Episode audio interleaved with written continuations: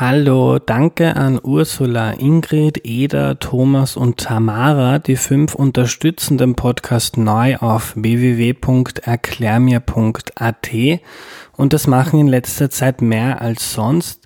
Das ist echt großartig, denn ihr Unterstützer Ihnen seid die finanzielle Basis, die diesen Podcast möglich machen. Ein herzliches Dankeschön an euch alle. Bevor es losgeht, noch eine entgeltliche Einschaltung. Die meisten von euch wissen ja, dass ich mich viel mit dem Klimawandel beschäftige. Wenn Österreich klimaneutral werden möchte, müssen wir nicht nur Mobilität, Strom und Industrie neu denken, sondern auch das Heizen. Noch heizen mehr als 1,5 Millionen Haushalte mit Öl und Gas. Damit das schnell weniger werden, fördert das Klimaschutzministerium den Umstieg auf klimafreundliche Alternativen, zum Beispiel auf Pelletsheizungen oder Wärmepumpen. Gefördert wird mit 5000 Euro pro Haushalt. Das jeweilige Bundesland legt noch einmal etwas drauf. Die Förderung beantragen könnt ihr auf www.umweltförderung.at. Das Ö in Förderung wird mit OE geschrieben, also umweltförderung.at.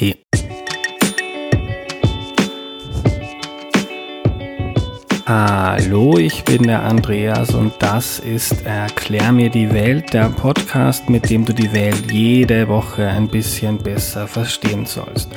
Heute geht es um die Jagd und die erklärt uns Ronald Knapp. Hallo. Hallo. Ronald, bevor wir loslegen, stelle ich doch bitte noch kurz vor. Ja, hallo, mein Name ist Ronald Knapp. Ich äh, bin seit äh, 2010 passionierter äh, Jäger äh, familiär unbelastet zu diesem Thema äh, gekommen äh, und der einzige in der ganzen Großfamilie war lange Zeit beruflich auch in der Naturvermittlung im Burgenland im äh, Neusiedlerseegebiet tätig. Bin heute hauptberuflich im, im Wildtiermanagement und beschäftige mich auch von daher mit Wildtieren, wobei es da nicht nur um die Jagdbahn geht. Ja, und äh, ich hoffe, ich kann vielleicht das eine oder andere äh, zum Thema Jagd aufklären oder erhellen oder mhm. vielleicht auch äh, das Interesse wecken bei meinen oder anderen. Es kursiert ja, es kursieren ja viele Meinungen zum mhm. Thema Jagd. Äh, teilweise auch äh, ähm, Vorurteile, die vielleicht so nicht mehr ganz richtig sind. Wir fangen ganz von vorne an. Warum gibt es die Jagd eigentlich? Ist das äh, quasi eine Gaudi für ein paar Menschen, die gerne schießen, oder hat die Jagd quasi einen Sinn, einen größeren Sinn, einen Nutzen? Äh, das wird manchmal so verkürzt äh, äh, gerne in den Mund genommen, aber natürlich hat die, die Jagd einen Nutzen, wobei auch der Nutzen sich natürlich über die Zeit verändert hat. Ja, man kann die heutige Jagd nicht mit der Jagd in der Steinzeit vergleichen, wo halt natürlich die Jagd tatsächlich da war, um den Nahrungsbedarf, den Proteinbedarf, den Fettbedarf der Menschen zu decken. Das war einfach äh, lebensnotwendig. Das ist es heute nicht mehr. Ja, es ist sicher nicht lebensnotwendig. Äh, dann hat es natürlich auch eine Zeit gegeben, wo das Jagdrecht, also dass ich überhaupt jagen gehen darf, ausschließlich dem, dem Adel vorbehalten war. Äh, wo der einfache Bauer ja nicht einmal seine Felder beschützen durfte vor Wildschweinen, die ihm vielleicht äh, die Ernte kaputt gemacht haben, geschweige denn hat es da Entschädigungen gegeben. Aus der Zeit stammt ja auch zum Beispiel der Begriff des Hochwildes ja, oder des Niederwildes. Das Hochwild war dem hohen Adel vorbehalten, das Aha. Niederwild war dem niederen Adel vorbehalten. Und das war dann relativ lange Zeit, so bis äh, zur Revolution 1848 wo dann wieder äh, alle dann jagen gehen durften und da ist das Wild dann auch wirklich vehementest äh, verfolgt worden. Ja, man hat dann sehr schnell auch erste Jagdgesetze äh, formuliert, äh, die dieses ganze, diesen ganzen Themenblock äh, Jagd äh, reglementiert haben ja, und in gewisse Bahnen gelenkt haben, dass nicht jeder alles macht, wie er heute gerade äh, denkt, es ist gut ja, oder mhm. wie es ihm gerade in den Sinn kommt. Aber was ist dann die Aufgabe? Wenn, sie dienen nicht mehr dazu, dass wir uns davon ernähren können. Nein. Vielleicht ein Nebeneffekt, aber was ist dann so die Hauptaufgabe Nein, der Jagd? Aber also wenn man jetzt aus einem Jagdgesetz zitieren möchte, ja, äh, wir haben neun verschiedene Landesjagdgesetze, ja, die ähneln sich alle, aber letztendlich ist äh, Jagd immer eine, eine Landessache. Das heißt, es steht auch überall ein bisschen was anderes drin. Es kann sein, dass sich Schonzeiten, Jagdzeiten äh, unterscheiden in den einzelnen Bundesländern in Österreich. Aber eines ist äh, allen äh, Jagdgesetzen gemein. Äh, es wird drin festgeschrieben, was die, die, äh, die, was der Sinn des Ganzen ist. Mhm. Ja, äh, es ist ja nämlich die Verpflichtung verbunden, das Wild unter Rücksichtnahme auf die äh, Land- und äh, Forstwirtschaft äh, äh, zu hegen und einen artenreichen und gesunden Wildbestand zu erhalten, ja, aber eben auch Interessen von, von anderen Stakeholdern, sage ich jetzt einmal, zu berücksichtigen, eben wie zum Beispiel der, der Land- und Forstwirtschaft. Ja. Mhm. Also der Jäger macht im Grunde nichts anderes ähm, als äh, bis zu einem gewissen Grad Wildtiermanagement, äh, auch unter behördlichen Auflagen, weil es gibt ja, das hat sicher schon mal jeder gehört, Abschusspläne, äh, die einzuhalten sind. Die gibt es nicht für jede jagdbare Wildart. Vielleicht auch für die Hörerinnen und Hörer ganz wichtig, nicht jedes wilde Tier ist automatisch jagdbares Wild äh, in Österreichs äh, Feld und Flur und Wäldern. Äh, sondern nur diejenigen, die auch äh, in den Jagdgesetzen angeführt sind. Mhm. Ja. Das heißt, die Amsel im Garten, ja, die dürfte der Jäger nicht äh, jagen, abgesehen davon, dass die Jagd in, in verbautem Gebiet ruht. Aber auch draußen im Wald dürfte er die Amsel nicht jagen, weil eine Amsel einfach kein jagbares Wild ist. Mhm. Ähm, und der, der, Jäger übernimmt eben auch äh, äh, diese ganzen, diese ganze Komplex, ja, ich habe vorher schon angesprochen, zur Zeit des, wo, der, wo das Jagdrecht, das Jagdregal beim, beim Adel gelegen ist, der, der Landwirt zum Beispiel, der hat durch die Finger geschaut, äh, wenn da irgendein Wildschaden war. Ja. Heute, wenn da ein Maisacker ist oder Getreideacker oder Zuckerrübe oder was auch immer, wenn da ein jagdbares Tier Schäden verursacht, dann äh, wird es vom Jagdausübungsberechtigten abge abgegolten, ja, wobei es da auch wieder ein bisschen unterschiedliche Regelungen gibt. Aber im Grunde steht der Jäger für diese Wildschäden äh, gerade. Mhm. Also er hat auch die Verpflichtung, dass er zum Beispiel äh, oder Verpflichtung. Es ist in seinem Interesse auch, dass er eben von solchen landwirtschaftlichen Kulturen zu große Schäden abhält. Ja, das kann mhm. man zum Beispiel eben, weil Jagd auch einen Vergrämungseffekt haben kann, kann man sich das, wenn man beim Beispiel Wildschweine bleibt, sich zunutze machen, indem man eben schwerpunktmäßig an schadensanfälligen ackerbaulichen Kulturen zum Beispiel jagt. Ja, das lernen dann die Wildtiere und halten sich von solchen Kulturen eher fern. Und das vermeidet dann zum Beispiel auch, dass jeder Landwirt seine Kulturen einzäunen muss, weil das kann ja auch nicht sein, dass wir überall Zäune hochziehen. Wir haben eh schon eine völlig zerschnittene Landschaft, Kulturlandschaft. Und das muss man sich auch bewusst machen. Wir leben in einer Kulturlandschaft, in einer intensiv vom Menschen geformten Kulturlandschaft und nicht in einer Naturlandschaft. Also es würde auch nicht funktionieren, dass man jetzt sagt, okay, sämtliche jagdliche Aktivitäten stellen wir jetzt ein äh, und lassen das den Wolf wieder machen. Ja, das ist illusorisch. Wir mhm. werden den Wolf oder den äh, Bär nicht mehr in solchen Dichten, Populationsdichten in Mitteleuropa zulassen können, auch schon alleine auf der aufgrund der Bevölkerungsdichte, äh, dass die einen entsprechenden Effekt auf Wildtierpopulationen mhm. haben äh, können. Letztlich ist es immer auch eine gesellschaftliche Frage, wie viel ich wo auch mhm. zulasse. Ja. Also spielen wir das Experiment vielleicht durch, weil es ist eine Frage, die sehr häufig kam im Vorfeld.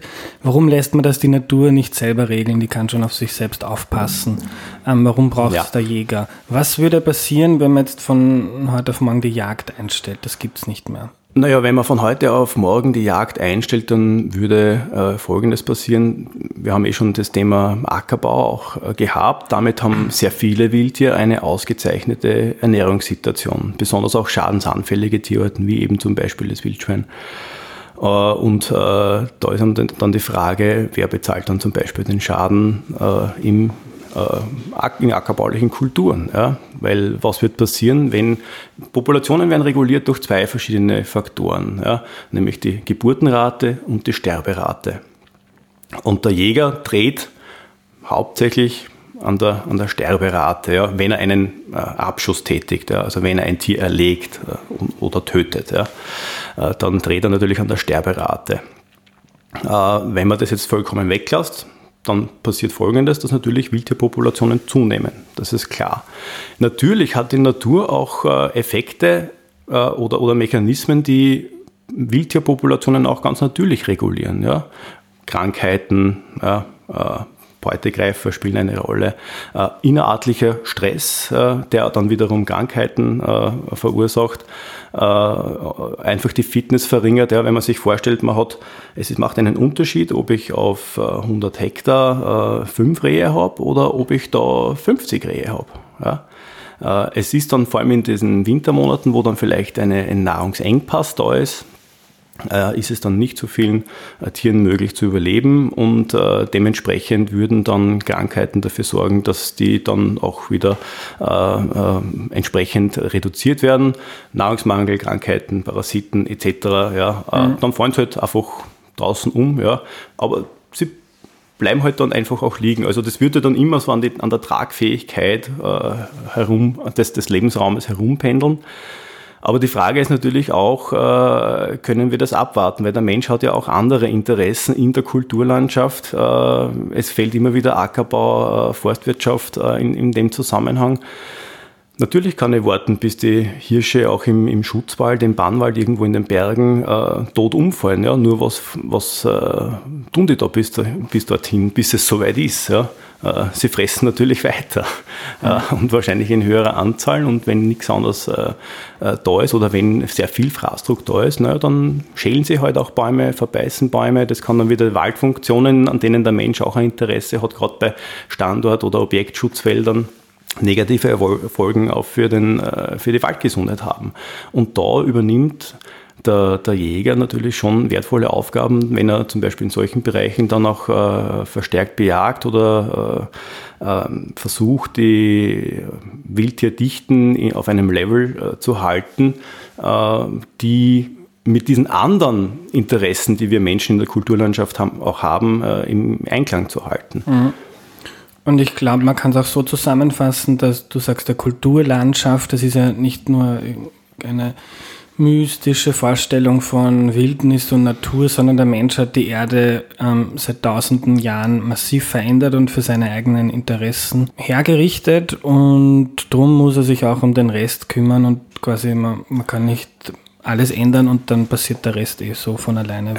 naja, wenn die Gesellschaft das Ganze beschließt, das so machen zu wollen, ja, äh, nur es wird nicht passieren, ja. ja. Äh, es gibt natürlich auch Beispiele, wo die Jagd tatsächlich abgeschafft wurde, ja, mhm. im klassischen Sinne. Der Kanton Genf in, in der Schweiz wird da gerne genannt. Ja. Nur, was haben die dann gemacht? Ja? Die haben heute jetzt keine Jagd mehr durch ausgebildete Jäger, die vielleicht sogar äh, selbst Geld dafür in die Hand nehmen. Das hängt natürlich jetzt alles am Steuerzahler. Ja, die nennen das halt jetzt nicht mehr Jagd, die nennen das halt jetzt Wildtiermanagement. Ja, da gibt es Wildhüter, die werden, sind hauptberuflich Wildtierhüter und üben das Gleiche aus, was der, der Jäger vorher äh, gemacht hat, äh, aber eben kostenfrei für die Gesellschaft. Ja. Jetzt wird äh, der Steuerzahler zur Kasse gebeten und übernimmt die gleichen Aufgaben, äh, eben äh, die äh, schadensfrei halten, ja, mhm. Äh, äh, die den, den, die Wildbretverwertung etc. etc. Das Wildbret, so nennt man das Fleisch. Wildbret übernimmt nennt man das Fleisch, genau. Also mhm. das ist ja natürlich auch sinnvoll, wenn man Tiere erlegt, die möglichst vollumfassend zu verwerten. Ja. Mhm.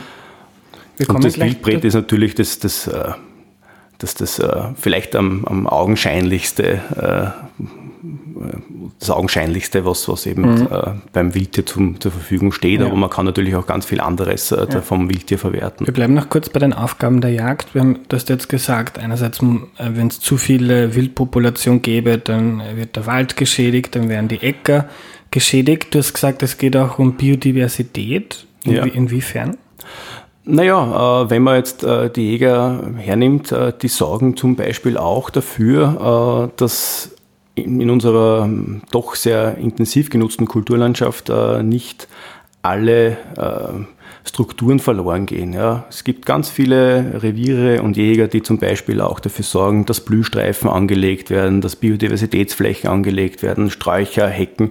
Also genau jene Elemente, die in der intensiv genutzten Kulturlandschaft heute sehr oft abgehen. Ja. Und das profitieren natürlich nicht nur jagbare Arten davon, wie jetzt äh, ein Reh oder ein Rebhuhn oder was auch immer. Da profitieren natürlich auch andere äh, äh Tierarten davon. Ja, wenn wir jetzt einen Blühstreifen hernehmen, da kommt dann vielleicht auch ein, ein Bodenbrüter wieder zum Zug, wie die Feldlerche. Und wir wissen alle, dass die äh, Singvogelpopulationen gerade auch bei den Bodenbrütern massiv nach unten gehen. Äh, dort finden eine ganze Reihe von Insektenarten wieder entsprechende Futterpflanzen ja, äh, oder Lebensräume. Da wird der Boden nicht ständig umgebrochen. Äh, also das, wenn man so will, sind die jagbaren Tierarten und sämtliche ähm, Verbesserungen, die der Jäger versucht, in einem Revier für, für die jagbaren Wildarten äh, umzusetzen, äh, das kommt dann letztendlich auch einer ganzen Reihe anderer mhm. äh, Tier- und Pflanzenarten zugute. Also die Wildarten, die jagbaren Wildarten könnte man sozusagen als, als Umbrella Species be bezeichnen. Ein Regenschirm-Spezies, die ganz viele andere Arten mitnehmen, also Lebensraumverbesserung für das eine äh, äh, fördert auch ganz, ganz viele andere äh, Arten. Insofern hat die Jagd natürlich auch einen Einfluss auf die Biodiversität. Mhm. Wenn es den Jäger nicht gäbe, würde das wahrscheinlich nicht passieren. Ja. Ähm, ich habe ich hab im Vorfeld ein paar Texte zur Jagd gelesen und da ja. auch die Rede von Kulturfolgern und Kulturflüchtern. Also, und wenn ich das richtig verstanden habe, geht es darum, dass gewisse ähm, Tiere stark davon profitieren, was der Mensch jetzt da ja. anbaut. Und äh, ich, ein Reh kann zum Feld und, und nimmt sie oder zum Garten, wo es gern gesehen werden. Und dann gibt es viel mehr Rehe, aber gleichzeitig gibt es auch viele Tiere, die stark darunter leiden, dass ihnen quasi die, der ja, also, Lebensraum... Also, weil wir jetzt gerade auch bei, bei Blühstreifen, Lebensraumverbesserungen waren, ähm, äh, eine Federwildart, äh, also als Federwild bezeichnet man die äh, befiederten, jagbaren Wildarten, also Vögel, äh, wenn wir das Rebhuhn zum Beispiel hernehmen, das hat ganz äh, oder deutlich höhere Ansprüche als eben zum Beispiel ein Reh an seinen äh, Lebensraum. Ja. Und, und gerade solche Vogelarten sind dann halt sehr viel auf unterschiedliche Strukturen, strukturreiche Lebensräume angewiesen, ausreichend Insektennahrung, auch das geht in der Kulturlandschaft, in der intensiv genutzten Kulturlandschaft sehr oft ab. Ähm, und ja, von, das ist zum Beispiel ein Verlierer dieser, dieser Intensivierung äh, unserer äh, Nutzung in der Kulturlandschaft. Äh, Gewinner sind da zum Beispiel aber auch äh, der Fuchs. Ja? Also der ist ein Generalist, der kann überall. Den findet man da im dritten Wiener Gemeindebezirk genauso wie irgendwo oben auf der Alm in Kärnten auf zweieinhalbtausend Meter herumrennen. Äh, also der ist derartig flexibel, äh, der kann eigentlich überall. Ja. Dem haben wir mhm. noch dazu einen wesentlichen letalen Faktor genommen. Ja, die Tollwut haben wir natürlich aus verständlichen Gründen versucht äh, loszuwerden weil es halt auch für den Menschen äh, äh, gefährlich ist. Aber damit haben wir natürlich auch einen letalen Faktor für den Fuchs ausgeschaltet. Also es gibt heute deutlich mehr Füchse als noch vor wenigen Jahrzehnten. Mhm. Natürlich hat auch die Bejagung nachgelassen. Also die war zu Zeiten von Tollwut sicher auch äh, noch äh, intensiver, äh, was mhm. den Fuchs betrifft. Aber gerade eben für, für Kulturflüchter erfüllt die, die Jagd auch eine wesentliche Funktion, eben weil die Jäger sehr oft auch diejenigen sind, die Interesse, auch jagdliches Interesse an diesen Arten haben. Ja. Sei es jetzt die Raufußhühner oder eben die Rebhühner. Wenn das Interesse an, an solchen ähm, Wildarten, Tierarten äh, verschwindet. Ja. Äh, es gibt da diesen, diesen äh, Leitspruch, äh, use it or lose it. Ja. Äh, und das trifft auf solche Orten natürlich auch, auch zu. Solange ein Interesse oder eine Gruppe von Menschen da ist, die wesentliches Interesse an solchen äh, Arten hat, wird die sich natürlich auch darum kümmern, solche Arten zu erhalten. Und äh, was der Jäger sicher nicht ist, ist, es, äh, ist ein, ein, ein blindwütiger äh, Schießer, der alles erlegt, was ihm vor die Flinte oder die Büchse kommt. Mhm. Ja. Dadurch, dass er ein Interesse hat, solche Arten ja auch in seinem Jagdrevier zu erhalten, ja, wird er nur so viel nutzen, äh, wie auch tatsächlich nachhaltig nutzbar ist. Mhm. Das kann auch jeder Jäger heute relativ einfach überprüfen, wie nachhaltig seine Ausübung der Jagd ist. Da gibt es äh, entsprechende Kriterien, die ausgearbeitet worden äh, sind äh, zur Nachhaltigkeit in der Jagd. Äh, und ja. Wovon hängt das ab? die Nachhaltigkeit? Was zeichnet eine nachhaltige Jagd aus? Na, dass man auf jeden Fall mal nicht mehr nutzt, äh, als, als was nachwächst. Also die nachhaltige Nutzung von äh, der, ich sage das jetzt einmal ein bisschen technisch, Ressource Wild äh, weil was habe ich davon, wenn ich jetzt, äh, weil die Nachhaltigkeit sagt ja nichts anderes, dass diese Ressource äh, für die zukünftigen Generationen genauso im gleichen Ausmaß nutzbar ist wie für die jetzige Generation. Und somit ist der wichtigste Punkt einmal der, dass eben diese ähm, Ressource erhalten bleibt ja, und durch meine Aktivitäten nicht entsprechend eingeschränkt wird. Und das hat natürlich auch einen, einen, also man hat diese, diesen soziokulturellen ähm, äh, Aspekt in der Nachhaltigkeit, man hat den ökonomischen und den ökologischen Aspekt in der Nachhaltigkeit. Ja. Und anhand dieser drei großen äh, Kriteriengruppen kann ich das eben überprüfen, ob meine Art zu jagen mhm. das auch erfüllt. Und wie kann man sich das in der Praxis vorstellen, wenn ein Jäger oder eine Jägerin, soll es mhm. ja auch geben, ich habe es noch nie gesehen, eine Jägerin. Es gibt es auch, und zwar gar nicht mehr so wenig. Okay, das ist eine ja. durchaus erfreuliche Entwicklung, dass äh, ich, ich hoffe, ich sage jetzt nichts Falsches, äh, aber meines Wissens äh, ist bei den Jagdkursen, bei den Anfängern, bei den Jungjägerinnen und Jungjägerkursen ein Drittel oh. weiblich. Mhm. Ja. Und äh, das tut der Jagd auch gut. Also die ist nicht mehr so männlich dominiert äh, wie noch vor 50 Jahren, wo das sicher die große Ausnahme war oder sogar exotisch. Äh, das bildet die Gesellschaft äh, auch immer besser ab. Ja. Also ich bin froh, dass es äh, so ist, äh, dass immer mehr Frauen sich für das Thema interessieren und das auch aktiv ausüben. Wobei, wie wohl nicht jeder, der einen Jagdkurs besucht, dann auch tatsächlich aktiver Jäger mhm. wird. Also ich kenne sogar äh, Vegetarierinnen, die das einfach aus Interesse gemacht haben, mhm. ja, nicht weil sie jetzt dann später aktiv jagen wollen, sondern einfach weil sie wissen wollten, naja, was erzählen die da im Jagdkurs, äh, was ist die Jagd jetzt wirklich und was machen die da alles äh, rundherum.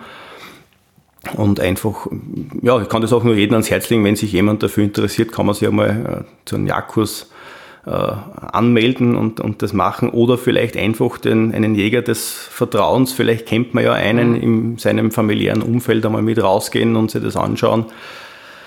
Das Erlegen des Wildes ist halt ein, ein relativ äh, kleiner, äh, kurzer Aspekt, ja, der, der passiert. Mhm. Auf das kann man Jagd sicher nicht reduzieren. Ja. Und wenn wir kurz beim Erlegen noch bleiben, wie ist das zum Beispiel bei dir? Wer bestimmt oder schreibt dir jemand vor, wann du jagen kannst und, und vor allem auch wie viel von was du schießen? Naja, bei uns in Österreich ist das Jagen an äh, dem Grund und Boden. Ja, das Jagdrecht liegt beim, beim Grundbesitzer. Äh, wir haben das sogenannte Reviersystem. Wenn man eine Fläche hat oder sein, sein Eigentum nennt, das die groß genug ist, äh, äh, das sind in der Regel 115 Hektar, äh, können aber auch mehr sein in manchen Bundesländern. Dann habe ich eine sogenannte Eigenjagd und wenn ich dann selber auch noch die Jagdkarte besitze und, und äh, das machen dürfte, dann, dann kann ich diese Jagd dort selber ausüben. Ja. Wenn ich ein weniger Grund besitze, also wenn ich jetzt nur drei, vier Hektar irgendwo besitze, dann kommt das alles in eine Genossenschaftsjagd hinein ja, und das wird dann äh, verpachtet und äh, derjenige, der diese äh, Jagd dann pachtet, äh, der ist dann der sogenannte Jagdausübungsberechtigte. Und der bestimmt dann auch, ob er das zum Beispiel alleine macht. Ja, es gibt Jagdausübungsberechtigte, die alleine pachten, es gibt Jagdgenossenschaften. Also Aber wenn er pachtet, heißt das, er zahlt dafür, dass er, er bezahlt dafür er, an die Grundbesitzer, dass er dieses Jagdrecht ausüben darf. Obwohl ja. es eigentlich ein Service ist auch irgendwo. Für naja, die oder? Wirtschaftsleistungen, wenn man alles rund um die, die Jagd zusammenrechnet, da, da ist man irgendwo bei einer Milliarde Euro, was, was die Jagd in Österreich jedes Jahr an Wirtschaftsleistungen produziert. Und da ist das natürlich mit drinnen. Also ist auch ein Punkt, wenn man jetzt zum Beispiel Jagd einfach von heute auf morgen einstellt, dann äh, bekommt natürlich der entsprechende Grundbesitzer auch aus dieser, mhm. aus dieser Quelle kein, kein Geld mehr, hat aus mhm. dieser Quelle kein Einkommen mehr. Mhm. Es betrifft sämtliche Grundbesitzer von Flächen, auf, auf denen die Jagd ausgeübt wird. Aber nur zu meinem Verständnis, wenn ich jetzt, ähm, ich komme selber von einem Bauernhof, wenn ich da ein paar Maisfelder habe, ja äh, warum gibt mir jemand Geld dafür, dass er quasi darauf aufpasst, dass da die, die Wildtierpopulation in gewissen, in gewissen Balance hält? Müsste nicht ich ihn dafür bezahlen, dass er das macht? Das würden sehr viele Jäger oder Jägerinnen auch mit, mit Hankus annehmen. Mhm. Ja, aber äh, Jagd ist, äh, wie soll man es vergleichen? Vielleicht am besten ja die freiwillige Feuerwehr. Ja, äh, die freiwillige Feuerwehr, das sind auch Leute, die haben einen Beruf ja, und stecken aber trotzdem Zeit, äh, Herzblut und auch äh, vielleicht Geld in diese Tätigkeit, die der Allgemeinheit zugutekommt. Ja. Und so ist es auch beim Jäger, der, der macht es halt gern. Das ist nicht einfach nur ein Hobby, ja, das ist ein, ein Handwerk. Äh, und wenn man dieses Handwerk und diese Leidenschaft ordentlich machen möchte, ist man eben auch bereit, äh, Geld dafür in die Hand zu nehmen. Wobei mhm. die Geldbeträge natürlich schon auch sehr stark variieren. Ja. Äh, da gibt es halt, es hängt auch sehr stark von den vorkommenden Wildarten ab. Ja. Wenn das irgendein Revier ist, wo sehr viel äh, äh, Rothirsche unterwegs sind, ja, dann ist es meistens teurer, als wenn das ein reines Rehrevier ist. Ja. Mhm. Aber wie gesagt, das hängt sehr stark von, von äh, den Örtlichkeiten, vorkommenden Wildorten und so weiter mhm. ab, äh, wie hoch dann die Jagdpacht tatsächlich mhm. ausfällt. Aber gibt es für einen Jäger oder die Jägerin so eine Saison, da darf man dann schießen oder gibt es gewisse Auflagen, heuer dürfen wir x Prozent oder wie geht das? Auch Schießen? das hängt äh, ganz mhm. wesentlich davon ab, von welcher Wildart wir sprechen. Äh, gewisse Wildarten, also die Schalenwildarten, sämtliche Wildarten mit äh, Hufen, also Reh, Hirsch, Gemse und so weiter, die unterliegen einer Abschussplanung, teilweise auch die, die Raufußhühner also Auerhuhn, äh, Birkhuhn, äh, weil die eben entsprechend selten sind. Da kann nicht äh, jeder äh, so wie er möchte. Also das wird dann, wird dann auch behördlich äh, kontrolliert und äh, was die Behörde eben im Abschussplan vorschreibt, das sollte man auch erfüllen. Ja das richtet sich natürlich auch daran, wie hat es in der Vergangenheit ausgeschaut, ja, in den vergangenen drei Jahren, ja, wie hat sich das dort entwickelt, ja, äh, gibt es irgendwelche Änderungen, also wenn natürlich irgendwo grobe Änderungen drinnen sind, dann kann man natürlich auch entsprechende äh, Änderungen in diesem Abschussplan dann natürlich auch äh, übernehmen und das anpassen, ja. ja. Wenn jetzt zum Beispiel irgendwo der Wolf auftauchen sollte und dort halt einfach auf der gleichen Fläche viel weniger wild unterwegs ist unter Umständen, ja, äh, oder einzelne Wildarten weniger vorkommen, weil halt der Wolf auch einen Teil frisst, ja, dann kann man das zum Beispiel im Abschlussplan natürlich auch äh, berücksichtigen. Mhm.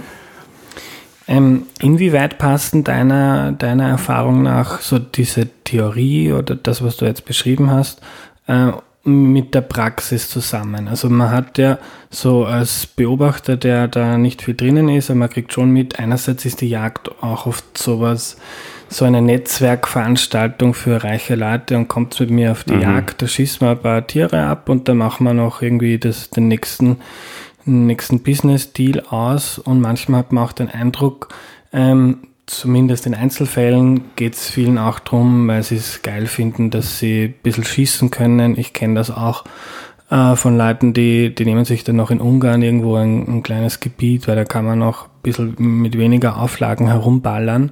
Ähm, ist, sind, ist das die Ausnahme? Ist so der Regelfall irgendwie der nachhaltige ethisch, ethische Jäger, Jägerin?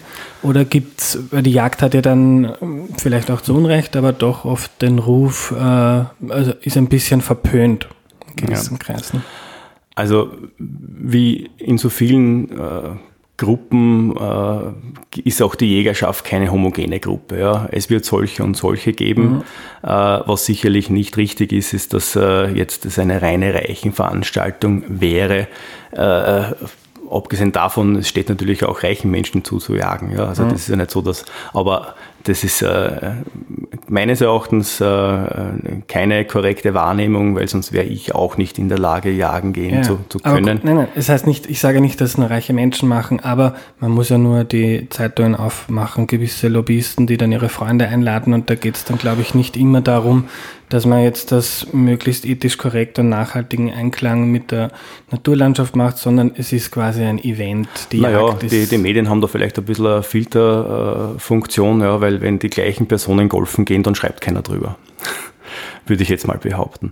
Ja, aber, äh, aber Golf ist ja ein, ein, ein, Freizeitspaß und die Jagd hat ja, ist eben nicht ein Freizeitspaß, wie wir heute besprochen haben, sondern hat ja. Ja, wie gesagt, das überall dort, wo Menschen zusammenkommen, mhm. kann es natürlich auch sein, dass es äh, zu solchen äh, Treffen kommt, ja, äh, wenn die die Jagd dann selber halt äh, entsprechend korrekt und den Gesetz mhm. entsprechend ausüben, ist aber dagegen auch nichts einzuwenden, wenn die daneben noch ein Geschäft besprechen. Ja. Äh, das wäre ja widersinnig. Ja.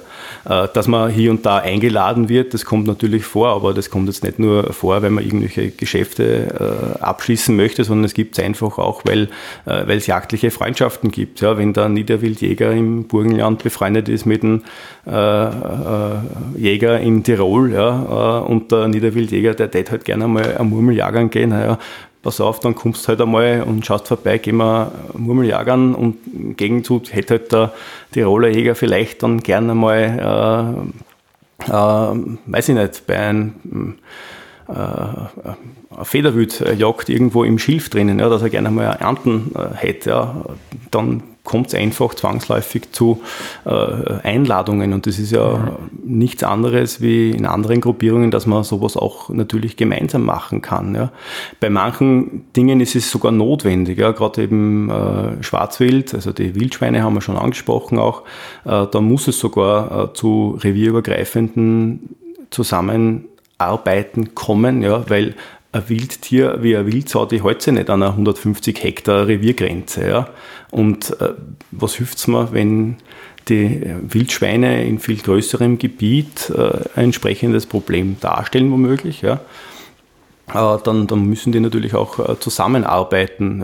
Was hilft es dem, dem Feldjäger, mhm. wenn er die äh, Wildschweine bejagt und daneben ist vielleicht ein Waldjäger mit sehr viel Wald, der hat keine Probleme mit dem Wildschwein, ja. Mhm. aber sie, sie sitzen sozusagen schon noch im selben Boot, weil da hilft man sich dann schon auch gegenseitig ja, ja, bei solchen Dingen. Das ist einfach eine Notwendigkeit. Wildtiere halten sich eben nicht an, an Reviergrenzen, von daher ist mhm. auch eine Zusammenarbeit von, von mehreren Jägern notwendig und so kommt es zwangsläufig auch äh, zu, zu größeren Gruppierungen. Mhm. Ja. Wiewohl natürlich auch Jagdarten wie, wie eine Treibjagd auf, auf, auf Niederwild, ja, das ist halt eine Gesellschaftsjagd. Ja. Mhm die gemeinschaftlich auf, ausgeführt wird. Ja. Es gibt auch äh, Jagdmethoden, um Niederwild äh, zu bejagen, die man alleine ausüben kann. Das kann sein eben äh, mit einem äh, entsprechend ausgebildeten Hund, äh, der die, das Wild aufstöbert, ja, äh, und dann, dass ich dann das Wild erlegen kann. Das kann aber auch sein die Beizjagd, ja, sogar immaterielles Weltkulturerbe, wo eben der Hund mit dem Vogel und dem Falkner zusammenarbeitet. Ja, das sind dann Jagdarten, die ich dann auch alleine auf, auf solche Wildarten mhm. ausüben kann. Aber es sprengt jetzt wahrscheinlich den Rahmen, wenn wir da mhm. sämtliche Spielarten äh, ja. durch, durchnehmen. Ja. Äh, und zum, ganz zum Ende die häufigste Frage, die ich bekommen habe, die da ganz gut dazu passt. Ähm, ist Wildbrett ein Fleisch, das man guten Gewissens essen kann? Weil so am ersten Blick, es gibt keinen Tiertransport, äh, die Tierhaltung im Freien ist eigentlich super. Ähm, kann man Wildbrett guten Gewissens essen? Wildbrett kann man sogar ohne äh, jegliches schlechtes Gewissen konsumieren, sofern man eben selber auch Fleisch konsumieren möchte. Ja, das ist natürlich eine individuelle mhm. Entscheidung, mhm. aber wenn man Fleisch konsumieren möchte und eben diese Begleiterscheinungen, die man aus der modernen äh, oder aus der industriellen äh, Tierhaltung kennt, nicht möchte, Tiertransporte, Massentierhaltung etc., dann kann man das sehr, sehr äh, gut genießen, mit, mit äh, gutem Gewissen genießen. Man genießt ein Tier, das, äh, so wie es die Natur vorgesehen hat, in freier Wildbahn äh, zur Welt gekommen ist, dort, äh, soweit es halt in einer Kulturlandschaft möglich ist, äh, mit den Zäunen frei äh, gelebt hat äh, und dann letztendlich auch in seinem Lebensraum äh, über einen äh, hoffentlich guten Schuss sehr schnell den Tod und möglichst auch schmerzfrei den Tod findet und das ist das dann auch entsprechend verarbeitet wird ja, unter hygienischen Standards. Also diese Erinnerungen, die man vielleicht aus der Kindheit noch hat, vor allem wenn man ein älteres Semester ist, an, an Wildbret, mit sehr heftigen Eigengeschmack. Ja, äh, das ist halt oft darauf zurückzuführen gewesen, dass die Wildbrethygiene vor 40, 50 Jahren noch anders ausgeschaut hat, als, als sie heute äh, aussieht. Also, und man kann mit Wildbret auch alles machen. Man muss da keine Angst haben. Man kann irgendwelche asiatischen äh, Wildschweine süß-sauer machen, genauso wie äh, jetzt in der Grillsaison irgendwelche Burger-Patties aus, aus Wildschwein oder Rehfleisch.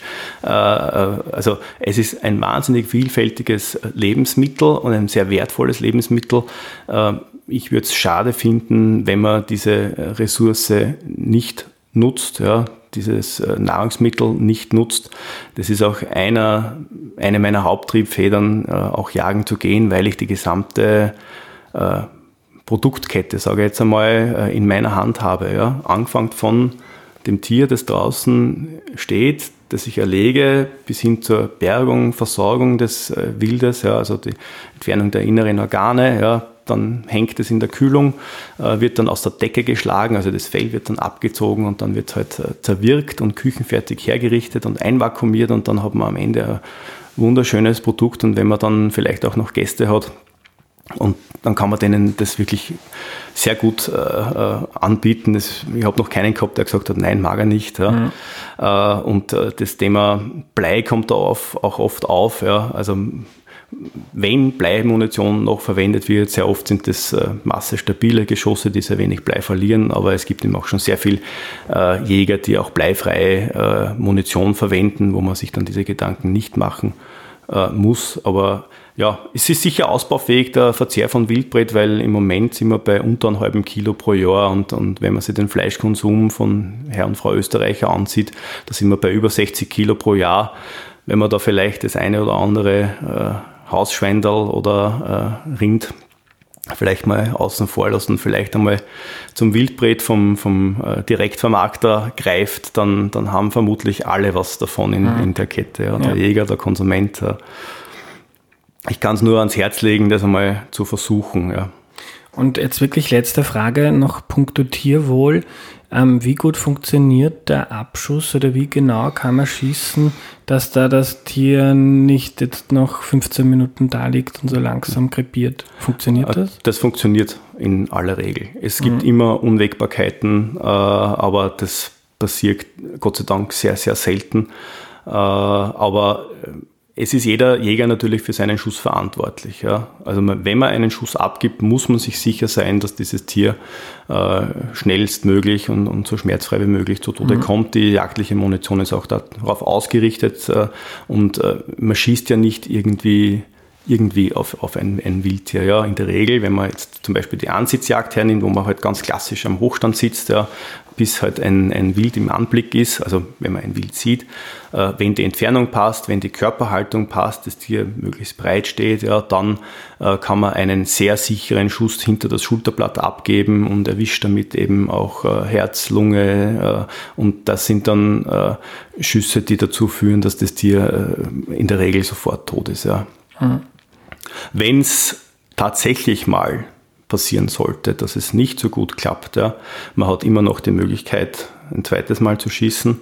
Äh, und natürlich gibt es dann äh, die Möglichkeit auch noch, deshalb ist auch der Hund in der Jagd so wichtig, äh, so ein Wild entsprechend schnell aufzuspüren und das Tier dann zu erlösen. Es ist ja beim Autofahren, wenn ich ein Wild anfahre, auch, das ist auch ein wichtiger Punkt, der vielleicht den Hörerinnen und Hörern unbekannt ist. Also wenn man ein Wild anfährt, sei es jetzt Reh oder Wilzer oder was auch immer, immer die Polizei oder den Jäger verständigen, weil da geht es natürlich auch darum, ja, wenn das noch 30 Meter irgendwo auf die Seiten rennt und dann dort mit einem Hüftbruch oder was auch immer liegt, ja, mhm. äh, dann ist es natürlich schon, äh, das ist notwendig, einfach äh, die, den Jagdausübungsberechtigten zu verständigen, weil der dann auch, wurscht was für eine Tageszeit, was für äh, ein Jahrestag, ja, der rückt dann aus ja, und sucht nach, um eben so ein verletztes Wildtier dann entsprechend zu, zu erlösen. Ja. Mhm. Danke für deine Zeit, Ronald. Bitte gerne.